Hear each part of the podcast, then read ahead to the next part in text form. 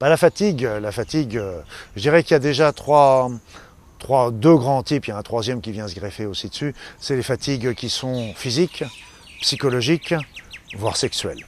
Donc c'est les trois facteurs. Bon, on retient certainement euh, surtout les deux premiers, c'est une évidence. Donc il y a les fatigues physiques euh, qui vont faire que on va pas avoir la force euh, de fait de réaliser euh, nos activités. C'est que euh, ce sont les personnes qui sont qui vont même dans les dans les états de fatigue chronique, sont les personnes qui vont même avoir des difficultés même pour s'habiller, pour se déplacer, pour marcher, etc. Pour faire 500 mètres, c'est c'est incommensurable également. Alors après ça, je dirais grosso modo, pour quand on veut faire la distinction entre fatigue physique et fatigue psychologique, moi je dis toujours fatigue physique, c'est qu'on a envie de faire les choses mais on n'en a pas la force. Et inversement, euh, dans les fatigues morales, c'est quand on a la force, mais qu'on n'en a pas l'envie.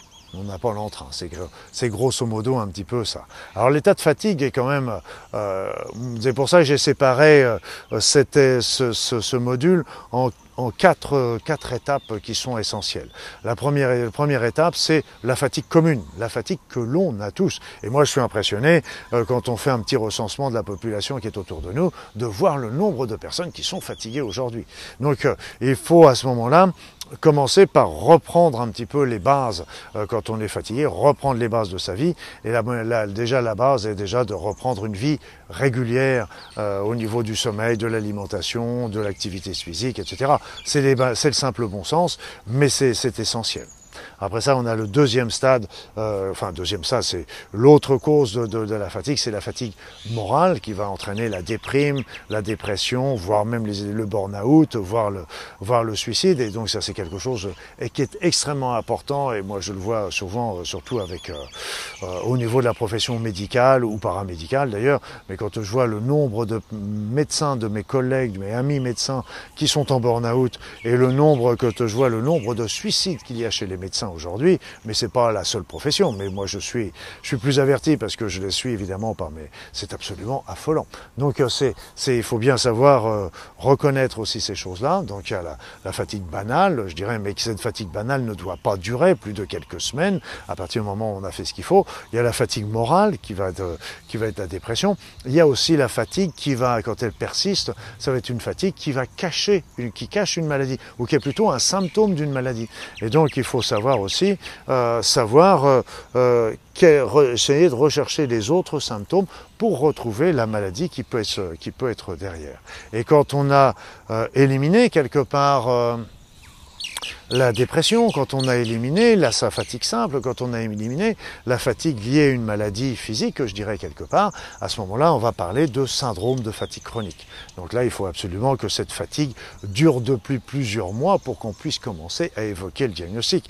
Mais là encore, euh, les, les, causes de cette fatigue chronique sont très intéressantes. Il n'y avait pas beaucoup de pistes euh, en médecine euh, conventionnelle, mais en médecine naturelle, on a des pistes qui sont là encore extrêmement intéressantes et qui se rapproche d'ailleurs pour un bon nombre dans ce syndrome de fatigue chronique. On se rapproche sur un bon nombre sur les, mêmes pistes que la fibromyalgie. La fibromyalgie, euh, c'est beaucoup de douleurs et un peu de fatigue. Je dirais que la, fatigue chronique, c'est beaucoup de fatigue et un peu de douleur. Et quand je dis un peu, je suis modeste et vous m'en voudrez pas pour ceux qui m'écoutent et qui sont touchés par ça parce que c'est des choses qui sont un petit peu difficiles. Donc j'ai essayé un petit peu dans ce module, c'est une maladie, enfin c'est une maladie, c'est un trouble euh, qui est extrêmement abondant euh, dans notre, euh, dans notre société.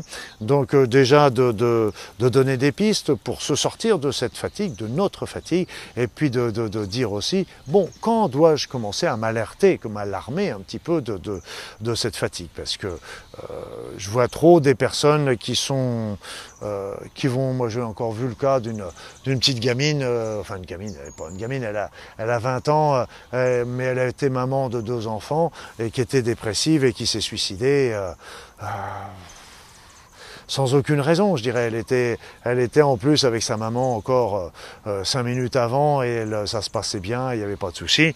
Et puis d'un seul coup, poum, elle rentre chez elle, elle se, elle se, elle se passe à corde autour du cou. Je veux dire, c'est, c'est des choses qui sont insupportables. Et donc, il faut vraiment savoir repérer et savoir quoi faire pour, ce, pour ces personnes-là, parce que c'est trop une souffrance pour les personnes qui le font et pour, pour les autres qui restent, c'est une évidence. Dans toutes les causes euh, que l'on donne sur une fatigue, il y en a certaines dont on ne parle pas ou peu, et ce qui est très très dommage. Euh, parce que déjà, il y a les causes géobiologiques. La géobiologie, c'est l'énergie du sous-sol. Alors, euh, si vous, on sait très bien que l'énergie de la Terre n'est pas égale dans tous les points du sous-sol. On sait que les géobiologues savent très bien qu'il y a des réseaux. Et selon la, si on se retrouve par exemple à mettre son lit sur un, bleu, sur un, un, point de croisement de réseau, ce sera un point euh, énergétiquement bas. Et si bien que toute la nuit, on va, si on dort sur ce point, eh bien on va être pompé notre énergie et donc on va, on va se retrouver fatigué. Euh, quand il y a des, il y a des cheminées cosmotelluriques, il y a des vortex, il y a des choses comme ça. Donc il, faut les connaître parce que c'est une source de fatigue. Il y a des, il y a il y a même des villes, il y a même des îles, il y a même des endroits qui sont bas au niveau énergétique, alors qu'il y a d'autres endroits et qui sont vivants. Et d'ailleurs, il suffit de passer un petit peu. Moi, quand je vois, quand je traverse la France, on suffit simplement d'observer. Observer, vous avez des endroits qui se développent, où les industries marchent, etc. Là, vous pouvez être sûr que c'est une énergie haute. Mais par contre, vous avez d'autres endroits où vous avez l'impression que c'est complètement mort, que les, trucs sont rouillés, que c'est pas entretenu. C'est pas parce que les gens sont, sont, feignants là-bas. C'est simplement parce qu'ils sont énergie basse et ils n'ont pas le courage de, faire ça. Donc on le voit tout de suite. Euh, alors la géobiologie intervient. Il y a les champs électromagnétiques. Bah, c'est évident qu'on baigne dans, un, dans des champs électromagnétiques mais il y a des personnes qui sont plus sensibles que d'autres au niveau des champs électromagnétiques. Quand on est auprès des antennes relais, quand on est auprès, si on dort au niveau d'une antenne, d'un, de notre téléphone qui est toujours branché, si on dort au-dessus d'un moteur euh, de lit euh, électrique, etc. Alors il y a des personnes que ça ne fera rien du tout, mais il y a d'autres qui seront sensibles et chez qui ça les fatiguera. Je me rappelle d'une personne que j'avais vue, euh, j'avais été appelé chez elle, elle avait un lit électrique, elle avait sa télévision dans la chambre, elle avait euh, son, son, réveil, son réveil radio qui était juste à la tête de son lit, etc. Et donc elle, elle était fatiguée. Dès qu'elle se mettait debout, elle avait des vertiges. Donc là, bah, déjà, on a commencé, bien sûr, à donner quelques petites choses pour la remonter. Mais simplement, je lui ai dit, vous me arrêtez, vous m'éteignez. C'est même pas c'est même pas éteindre, c'est débrancher les appareils parce que même quand ils sont branchés, ils ont encore des petits champs électromagnétiques. Vous débranchez les appareils, vous les éloignez. Euh, et puis rien qu'en espace de 24-48 heures, la personne avait retrouvé son assise par rapport à ça. Au niveau énergie, c'est pareil.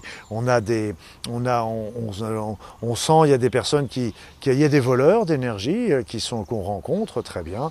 Euh, et d'ailleurs des personnes avec qui on passe un moment, puis d'un seul coup on se retrouve après, boum.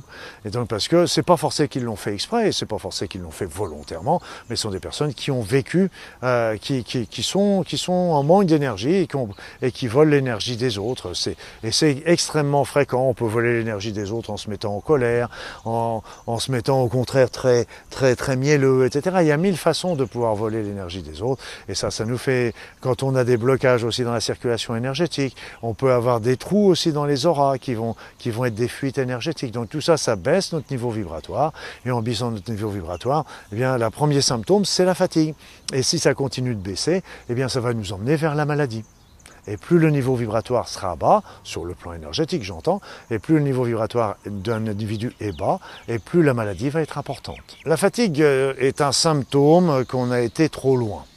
Même dans les, dans les syndromes de fatigue chronique, c'est souvent, euh, c'est un peu même quand on a la fibromyalgie, on trouve un peu la même chose. C'est-à-dire ce sont des personnes qui étaient souvent hyperactives et qui d'un seul coup étaient trop actives et qui ont usé la fin des debout. Et c'est un petit peu comme si elles étaient en plein vol et en plein vol, boum, le syndrome de fatigue chronique les casse comme ça. Alors c'est aussi euh, euh, un grand moment aussi de se dire, bah là elles sont obligées de s'arrêter et plutôt que de se mettre dans la rébellion, ce que qui n'est pas une critique parce que c'est toujours la première tentation, la première, euh, première réaction, ce qui est tout à fait normal, mais il faut aussi passer outre en disant, ok, euh, peut-être aussi que si je suis dans cet état-là, peut-être qu'il y a des raisons euh, dans ce que j'ai fait, etc. Donc arriver à comprendre, peut-être que j'étais en surmenage, mais aussi peut-être que je n'étais pas dans, ma véritable vie. Peut-être que j'étais pas dans mes véritables aspirations. Et peut-être qu'il est temps de refaire un petit peu le point et de se dire, ok, ben je, je courais après des lièvres qui, qui n'étaient pas franchement intéressants et que ben moi j'étais euh, mes aspirations, ce dont j'ai vraiment envie de faire, c'est autre. Et ce qui est rigolo, c'est que quand on est vraiment dans ce que l'on fait, eh bien on trouve l'énergie pour le faire. Même si ça ne vient pas du jour au lendemain, ça va se faire tout doucement et progressivement. Donc c'est pour ça que les maladies, et la fatigue en particulier, sont toujours des moments qui nous obligent à stopper et à faire le point de notre vie, de dire un petit peu qu'est-ce qu'on veut faire de notre vie, qu'est-ce qu'on a raté, qu'est-ce qu'on a oublié, et puis peut-être qu'il est temps de changer.